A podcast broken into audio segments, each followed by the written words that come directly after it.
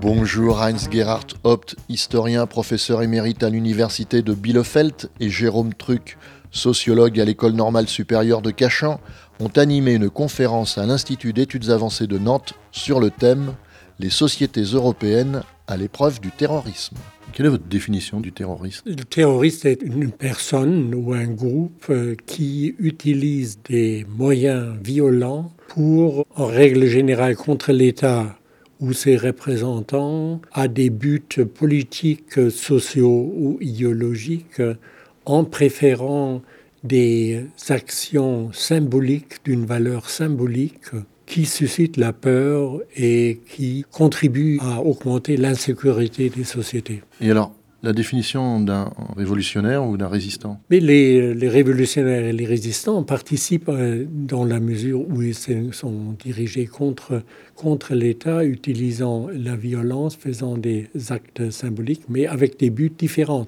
C'est-à-dire leur but n'est pas en principe l'insécurité, de contribuer à la peur, mais leur but est d'un côté la libération du pays pour le résistant et pour les révolutionnaires le changement du pouvoir politique en place. C'est parce qu'on admettrait la légitimité du but? Oui, je crois. C'est-à-dire qu'il s'agit des, des buts différents par rapport à ceux qui, euh, dont le but est uniquement destructeur et voulant déstabiliser les sociétés en place. Oui, mais une révolution comme la Révolution française, ça a bien déstabilisé. Mais ce n'était pas son but ultime.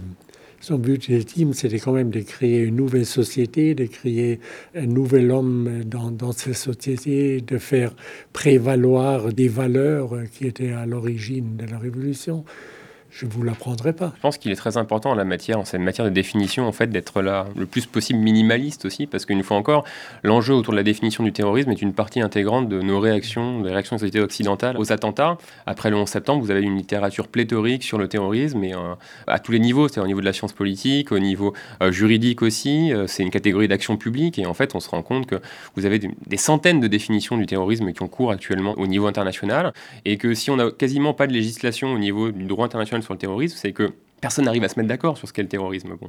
Et donc c'est pour ça que d'un point de vue scientifique, je pense qu'il faut être euh, le plus minimaliste possible. Je pense que ce qui fait relativement consensus chez les, sociologues, les politistes les historiens de ce point de vue-là, c'est ce que euh, rappelait à l'instant Hans-Gerhard Hope, c'est-à-dire qu'en fait, il n'y a pas de terroriste en soi, il y a des techniques terroristes qui se caractérisent notamment par leur dimension symbolique. Je crois que c'est Raymond Aron qui disait qu'en fait, la technique terroriste, c'est une technique qui veut produire avec le minimum d'effets, un petit peu de dynamite, le minimum de matériaux, donc quelques bâtons de dynamite, un effet décuplé.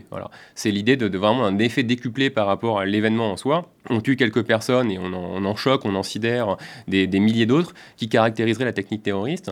Mais alors évidemment, donc on peut avoir des révolutionnaires qui ont recours à la technique terroriste, des résistants pendant la Seconde Guerre mondiale qui ont recours à des techniques terroristes, qu'on va du coup qualifier de terroristes. Et puis on a évidemment des États qui ont eux-mêmes recours à, euh, à ces techniques terroristes, ce qui fait qu'on peut avoir à un extrême une position en fait totalement radicale, de, consistant à considérer que est terroriste celui qui est désigné par quelqu'un qui aurait le monopole du discours légitime pour dire donc généralement l'État l'État désigne qui est terroriste qui est une manière aussi du coup de, délégitimer des opposants des ennemis. On les qualifie de terroristes et on peut le voir dans beaucoup de pays qui sont euh, moins démocratiques euh, que les nôtres où euh, systématiquement le moindre opposant est qualifié de terroriste. On l'a pas très bien vu après le 11 septembre quand le premier a signalé sa solidarité avec les États-Unis et Vladimir Poutine et qui au nom de la lutte contre le terrorisme en général, voilà, désigne euh, les, Tchétchènes comme étant des, terroristes et qui dit voilà, en fait, Tchétchènes et Al-Qaïda, même combat.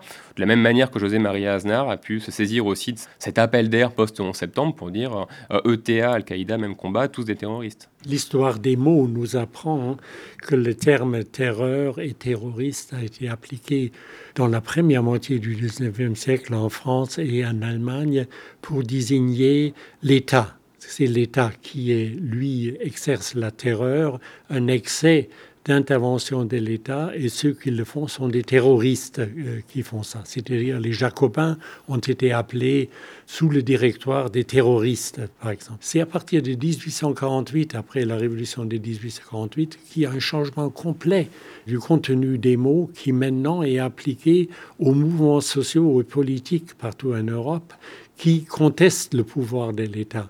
C'est-à-dire c'est l'État qui se saisit de cette notion qui était utilisée pour l'accuser de ses actions, pour accuser maintenant des mouvements sociaux et politiques.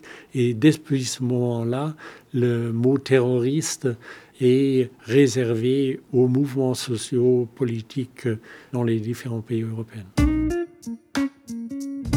sur ce qui m'intéresse, les réactions des sociétés aux attentats.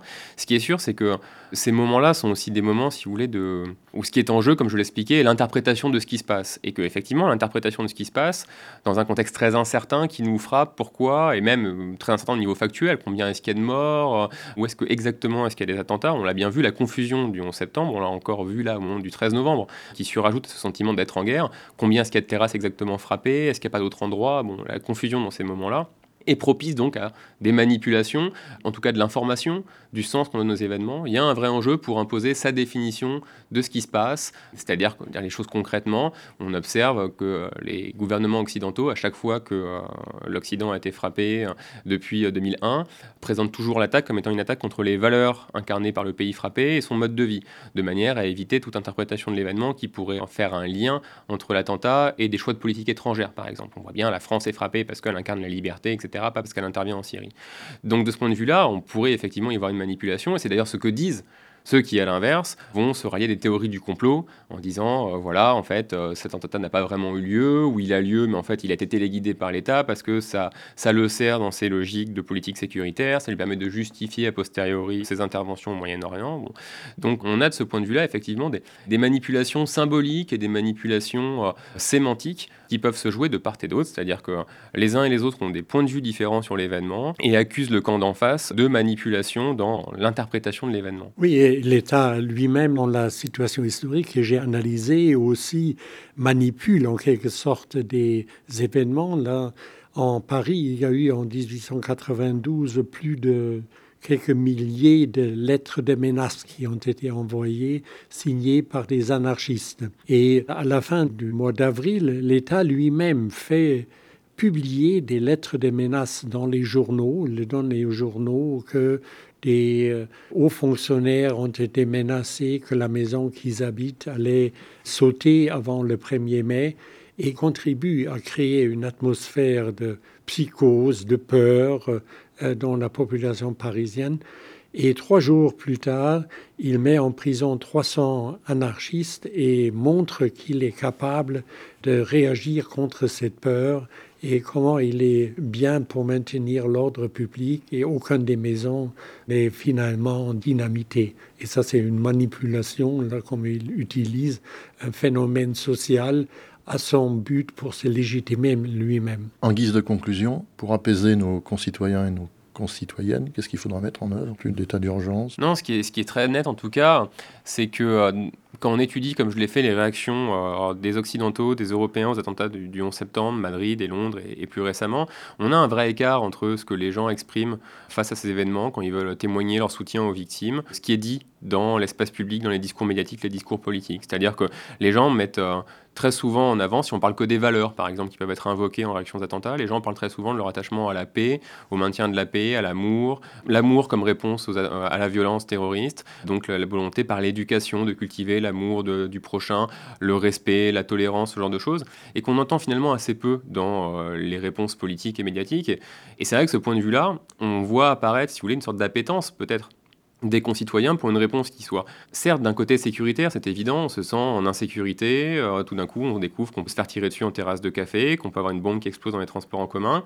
Donc on, certes on a besoin d'un rappel de la sécurité par rapport à ça, mais il y a manifestement aussi le besoin de repenser peut-être des politiques éducatives, des politiques sociales. Il y a très clairement chez euh, nos concitoyens le sentiment aussi que les terroristes ne sont pas forcément toujours des fous, que en fait bien souvent on se rend compte qu'ils ont grandi euh, dans nos sociétés, qu'ils sont passés par les mêmes établissements scolaires que, que d'autres, la même institution et que de ce point de vue-là aussi, il y a peut-être une réflexion qui s'impose. Merci à Heinz Gerhard Hopt, auteur d'une histoire sociale de la France depuis 1789 aux éditions MSH, et merci à Jérôme Truc, auteur de Sidération, une sociologie des attentats paru aux presses universitaires de France, pour leur libre participation à cette émission réalisé avec le concours de l'Institut d'études avancées de Nantes. Il y a peut-être une réflexion qui s'impose et des moyens à mettre donc non pas seulement sur les policiers, l'armée, la justice, mais peut-être aussi donc sur plus de. Imaginons si on disait voilà non pas seulement on va doubler les effectifs de, de policiers, mais on va doubler les effectifs de de professeurs, par exemple, pour diviser les classes par deux, parce qu'on se rend compte que manifestement, des jeunes qui ont